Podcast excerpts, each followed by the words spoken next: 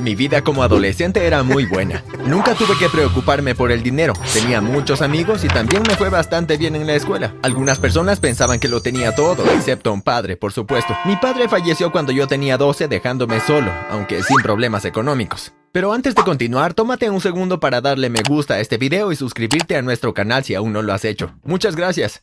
Cada mañana era similar. Me despertaba a las 6 de la mañana en punto y salía a correr. Corría una cuadra o dos, luego pasaba por la panadería para conseguir el desayuno.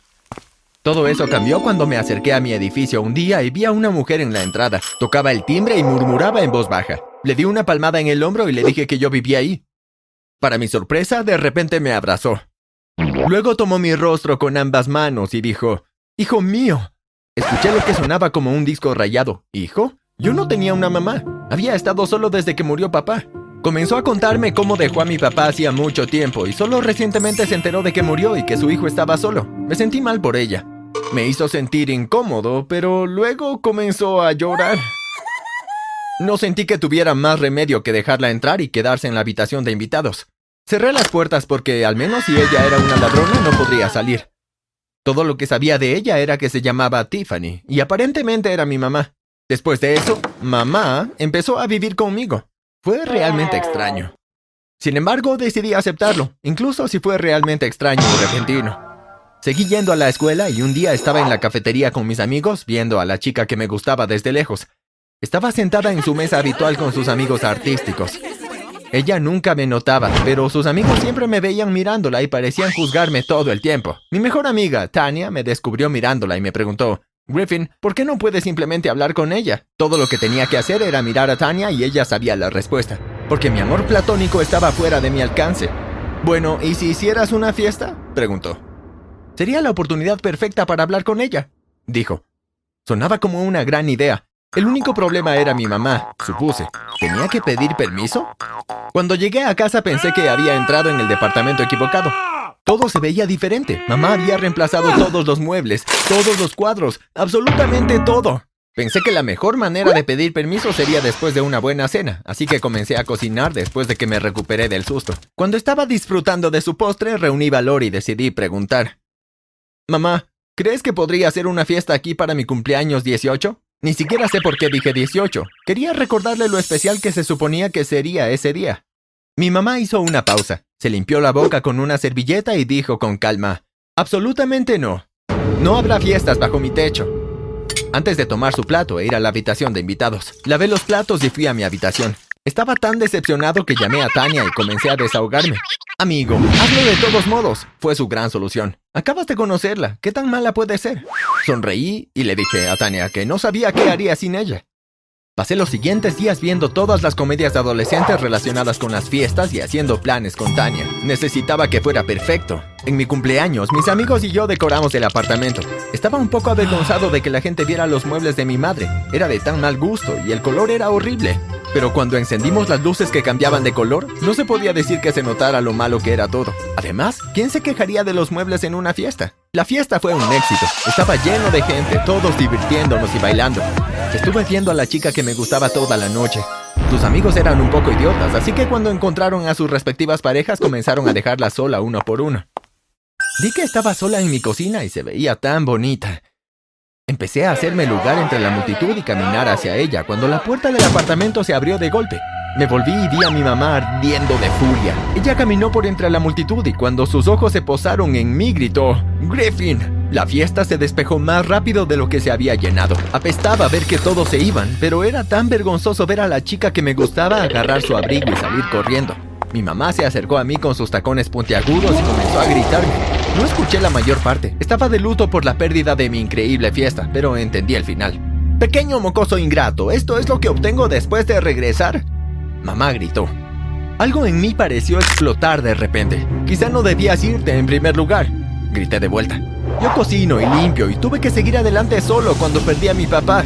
Pero tú eres la víctima. Mi mamá y yo empezamos a tener una pelea de gritos. Dejé escapar cada palabra que quería decirle desde hacía tanto tiempo. Y ella realmente se puso furiosa. ¡Sal de mi casa! Ella gritó. ¿Tu casa? Me iré solo porque te odio. Grité antes de agarrar mi chaqueta de la percha y cerrar la puerta de golpe. Yo no quería verla. Mientras deambulaba por las frías calles de la ciudad me di cuenta de que no tenía dónde ir. Todos mis amigos probablemente estaban de camino a casa o de fiesta. Y yo honestamente no sabía cómo llegar a sus casas. Caminé durante mucho tiempo hasta que encontré un restaurante abierto las 24 horas. Fue bueno porque sentía mi estómago rugiendo. Para mi suerte, había una mujer trabajando allí tal vez de unos 20 años. Ahora era legal, así que no había nada de malo en coquetearme con una comida gratis. Inventé esta mentira elaborada sobre mi madre enferma y la mujer me dio una hamburguesa y papas fritas gratis, con un batido de leche al lado. Le di un número falso cuando cerró el restaurante, pero luego me di cuenta de que todavía no tenía a dónde ir. Tenía que encontrar un lugar para dormir. Escuché un zumbido proveniente de detrás del restaurante y fui a verlo. Había un respirador cerca del suelo en la parte trasera. De él salía aire cálido y vaya, cuánto necesitaba calor. El respiradero estaba al lado de un contenedor de basura. Era bastante asqueroso, pero realmente necesitaba dónde acostarme, así que me eché frente al respiradero y dormí. Me desperté bastante tarde. El ruido del tráfico interrumpió mi sueño. Pensaba que era el sol, pero no vi nada de luz solar porque estaba cubierto por una bolsa de basura. Me las quité de encima súper irritado. Cuando me olí a mí mismo me di cuenta que apestaba. Ahora que era de día reconocí el camino a la casa de Tania y comencé a caminar en esa dirección. Cuando llamé a la puerta estaba exhausto. Tania abrió la puerta rápidamente. Te ves como el infierno. ¿Qué pasó? preguntó mientras me quitaba los zapatos. Y también hueles como el infierno, agregó tapándose la nariz. Estuve a punto de tirarme en el sofá porque me dolía todo el cuerpo de dormir en la basura. Pero ella me tomó de la camisa y me empujó a la ducha, donde me dejó después de darme una ramera enorme y unos pantalones deportivos. Luego me dejó dormir en el sofá sin hacer muchas preguntas. Me desperté horas después muy refrescado con Tania haciéndome un millón de preguntas. Supongo que las acumuló. Le expliqué cómo mi mamá me echó y yo vagué por las calles, pero me interrumpieron bruscamente los gruñidos de mi estómago. Hice sándwiches para Tania y yo en su cocina. Luego seguí. Así que supongo que tengo que encontrar un lugar para vivir y un trabajo, dije. ¿Ella solo entró en tu vida y se llevó todo lo que tienes? preguntó Tania. Supongo que sí, dije. Si hubiera sabido que ella era así, no hubiera deseado que ella apareciera todos estos años. Continué. Tania me dijo que podía quedarme con ella durante al menos una semana, que a su madre no le importaría. Esa noche la mamá de Tania llegó a casa y les preparé una cena como agradecimiento. La mamá de Tania era una abogada importante, intimidante y excelente en su trabajo. Nos sentamos y comimos, pero cerca del final de la comida, ella se volvió hacia mí y me dijo, Quería ponerme en contacto contigo. Ahora tienes 18, ¿verdad? Asentí con la cabeza, un poco asustado de lo que se venía. Genial, porque finalmente podemos ejecutar el testamento de tu padre. Continuó tomando otros dos rollos de canela que había hecho. Pensé que ya lo habíamos hecho. Pregunté, pero la mamá de Tania resopló y dijo, ¿Crees que lo que tienes ahora es todo? De ninguna manera. Estaba bastante confundido, pero luego pregunté sobre la parte del testamento de mi papá que mi mamá recibió. Ella se rió de nuevo y dijo, Cariño, Tiffany es tu madrastra. Tu papá te dejó todo el dinero y las propiedades. Me quedé asombrado. Esa horrible mujer no solo era mi madre biológica, sino que yo tenía derecho a más dinero. Así que esta lunática apareció en mi puerta y me hizo cuestionar todo. ¿Por nada? Pregunté más emocionado de lo apropiado. Le advertí a tu papá que no se casara con ella, pero lo hizo y ahora aquí estamos, dijo la mamá de Tania. Qué envidia, porque sabe que no tiene nada. Después de la cena fuimos al estudio de la mamá de Tania y firmé todo el papeleo. Firma aquí, todas las cuentas de tu papá te serán transferidas, Griffin. Parecía feliz de ver que finalmente estaba obteniendo lo que era mío por derecho. Después de que firmé, Tania me dio una palmada en la espalda y me preguntó, Entonces, campeón, ¿qué vas a hacer ahora? Sabía exactamente lo que tenía que hacer y lo iba a disfrutar mucho. Estaba muy seguro de lo que mi madre o mi madrastra estaría haciendo la mañana siguiente. No dejaba de hablar de los centros comerciales desde que entró en mi vida. Mientras ella no estaba, usé la llave de repuesto que le había dado a Tania y entré a nuestro, o supongo, mi apartamento. Los empleados de mudanza fueron súper eficientes. Les dije que tomaran cualquier mueble que no estuviera en mi habitación o en la cocina o en mi baño. El resto lo arrojaron en algunas cajas y lo bajaron por las escaleras. Me quedé mirando cómo mi apartamento era limpiado de cualquier rastro de maldad. Pronto no quedaba nada de mi madrastra. Cuando ellos se fueron disfruté de la vista por la ventana. Todas las pertenencias de mi madrastra estaban en la acera frente a nuestro apartamento. Me asomaba de vez en cuando. No quería perderme el momento exacto en el que ella se dé cuenta de lo que sucedió. Vi un taxi junto a la montaña de cosas y unos tacones rosas salieron. Ella miró todas las cosas, probablemente pensando que todo se veía fabuloso, muy a su gusto, antes de darse cuenta de que era exactamente lo que ella pondría en su casa. Eran sus cosas.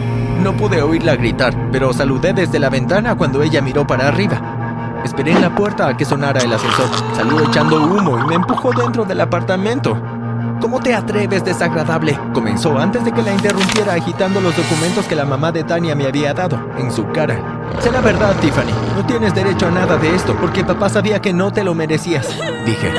Ella comenzó a llorar, así que me sentí un poco mal. Pero luego recordé que había estado prácticamente solo desde que papá falleció. Y ahora había aparecido porque quería mi dinero. Cociné y limpié para ti. Te di la bienvenida en mi casa mientras estabas gastando mi dinero. Te quiero fuera de mi casa ahora mismo, le grité a la mujer frente a mí. Ya tenía una gruesa capa de maquillaje corriendo por sus mejillas. Salió corriendo y cerró la puerta detrás de ella. No pasó ni una semana. Hice otra fiesta, mucho más grande que la anterior. La música estaba en auge. Tania jugaba verdad o consecuencia con algunos nerds. Y todos pasaban el mejor momento de sus vidas. El apartamento estaba prácticamente vacío, por lo que mis niveles de estrés estaban en cero. Al menos mientras no pensaba en la chica que me gustaba. No podía verla por ningún lado. ¿Se asustó después de la última fiesta? Me sentía tan mal que quería patearme a mí mismo. ¿Realmente arruiné tanto mis posibilidades? Pero luego la vi. Estaba sola en el balcón, disfrutando de la vista, supongo. Tal vez fue lo cansado que me sentí después de los últimos días. Tal vez fue verla sola sin que nadie me juzgara. Pero no tenía miedo de acercarme a ella. Deslicé la puerta de cristal para abrirla y me apoyé en el borde del balcón junto a ella. Hola, dije. Internamente celebré que mi voz no se quebrara. Hola, dijo, volviéndose a mí y sonriendo. Casi me derretí por completo. Me felicitó por deshacerme de los muebles de mal gusto.